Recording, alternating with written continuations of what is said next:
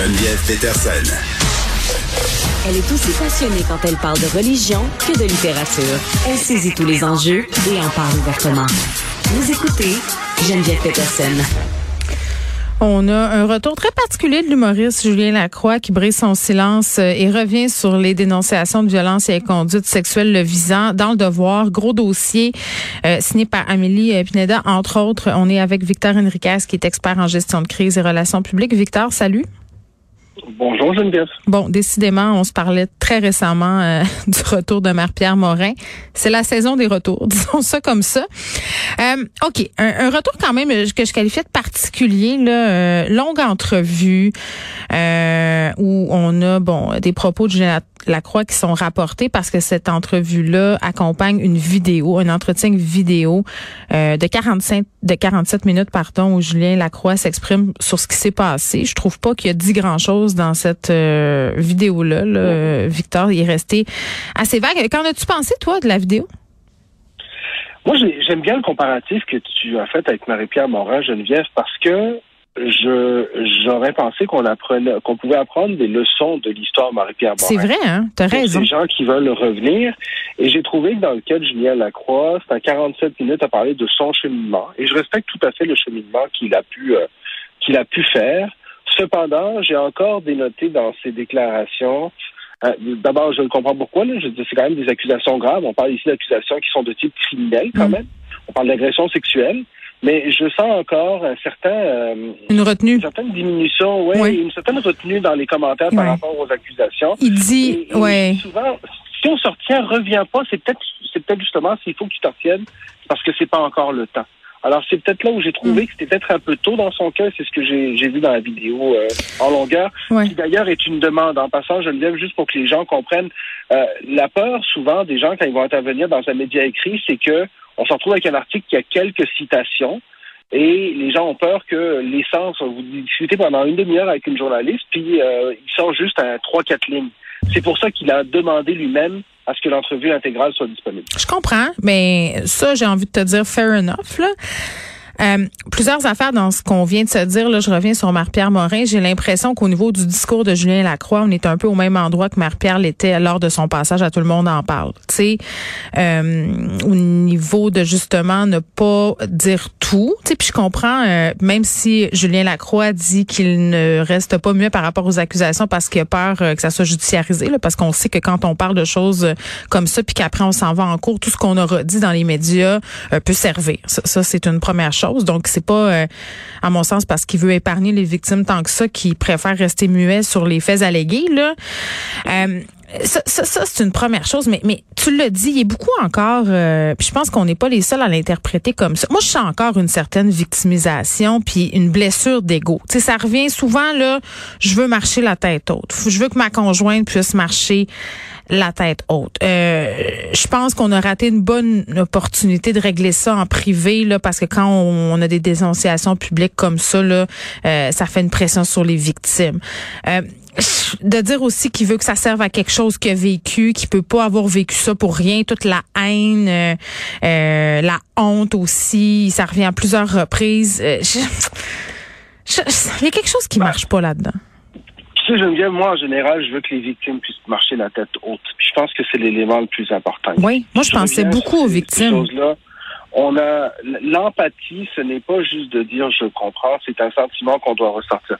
Il y a un élément qui m'a surpris dans son entrevue, à un moment donné, il dit Ah, quand j'ai eu la première réaction, vous savez, je laissé ça entre les mains des RP et des avocats, et eux, ils gèrent ça comme si c'était une compagnie. Je m'excuse, mais soit il n'a pas écouté CRP, soit CRP ne sont pas nécessairement très bons, honnêtement, puis je m'excuse pour ceux qui l'ont géré. Mais dans une situation comme celle-là, la victime est essentielle. Puis lorsqu'on regarde la façon que le public réagit, on doit se concentrer sur ce que les gens ont vécu. À partir de là, il y a un processus qui démarre. Dans le cas de Julien Lacroix, je ne sens pas que ce processus-là est complété. Je ne sens certainement pas qu'il était assez avancé pour aller donner une entrevue comme celle-là. Maintenant, ce que je pense, c'est que c'est quelqu'un qui a besoin de retravailler quand même quelque part. Alors, encore une fois, euh, on a déjà discuté. Le public choisira au bout de la ligne. Hmm. Mais je trouve que cette entrevue-là, elle est prématurée et il parle beaucoup trop de lui pour quelqu'un mm. qui dit avoir compris l'ampleur de ses gestes.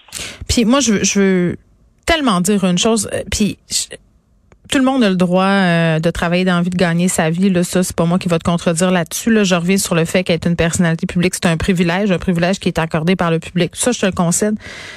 Je m'imaginais ce matin être une victime de Julien Lacroix, ouvrir mon devoir puis voir tout ça. 100%. Ça, là, je me disais... Tu c'est une réflexion que j'ai qui est bien personnelle, Victor, puis tu me diras, euh, t'es où, toi, par rapport à tout ça, euh, avec le métier que tu fais, mais il me semble que quand on entreprend une démarche comme ça, puis qu'on a vraiment suivi une thérapie, puis j'en doute pas qu'il n'ait suivi une, là, mais je veux dire, on pense au mal qu'on a fait et au mal qu'on peut potentiellement faire en revictimisant les personnes qu'on qu'on a déjà abusées en faisant une sortie comme ça. Il me semble. Ben, c'est clair que c'est oui, puis lorsqu'on a fait un cheminement comme celui-là, puis je pense Mm. à on s'est déjà parlé du cas Alex Nevsky, hein, qui a eu euh, que son, son ex est sorti publiquement. Ils ont fait un processus de justice réparatrice et ils sont sortis quelques mois plus tard ensemble pour dire qu'ils avaient tourné la page tous les deux et qu'ils débutaient une nouvelle ère dans leur vie. Et ça, pour moi, c'est devenu le processus modèle. C'est sûr que c'est pas toutes les victimes qui veulent rentrer dans un processus comme ça, puis il faut le respecter, ça. Et euh, je, je comprends qu'on dise ah oui, mais là le- la personne a le droit de, c'est vrai qu'elle a le droit de travailler et tout ça, mais je suis d'accord avec toi. Euh, dans cette situation-là, la société est en train de créer ses propres balises de valeurs, hein, parce Mhm. que c'est des situations assez nouvelles. C'est un mouvement qui est quand même récent, le mouvement du MeToo. On a, ça a toujours existé malheureusement des agressions sexuelles, mais ce mouvement-là nous a amené à réfléchir comme société quelles étaient les balises.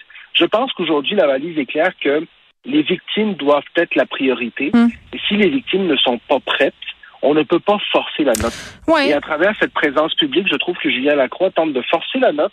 Et d'ailleurs, quand il dit je vais revenir quand même, Ah oui, ben euh, il oui. s'excuse pas dans l'entrevue. Non, non. Il s'est pas excusé à ses victimes directement. Euh, là, à un moment donné, euh, ça commence à devenir problématique. Oui, puis j'avais aussi une pensée pour sa conjointe qui, elle, évidemment, est éclaboussée par tout ça puis qui a rien demandé. là. Ça, ça j'ai beaucoup d'empathie pour cette femme-là, je dois le dire.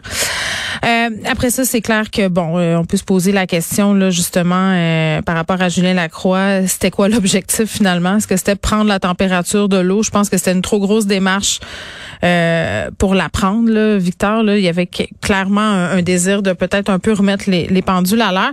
Euh, si on regarde les réactions, là, parce que tu as dû faire le tour un peu, là, comment c'est reçu cette sortie-là de Julien Lacroix aujourd'hui? Est-ce que ça passe ou ça casse? Oh, ça, ça casse. Ça, Oui, passe hein? pas. ça passe pas à cause de la, la teneur du propos. Mm. Euh, Je veux soulever un point quand même. Il a eu le courage d'aller discuter avec la journaliste qui avait sorti la nouvelle. C'est vrai. Et, et j'ai aimé ça. Parce que il n'y a pas de meilleure personne pour comprendre l'histoire au complet Mm. que celle qui a eu la version des victimes. Donc ça, c'est un geste raison. que je, je souligne et que je salue. Puis je pense que honnêtement, moi, ça m'a même fait réfléchir, dire, ah, c'est intéressant cette partie-là. Mm.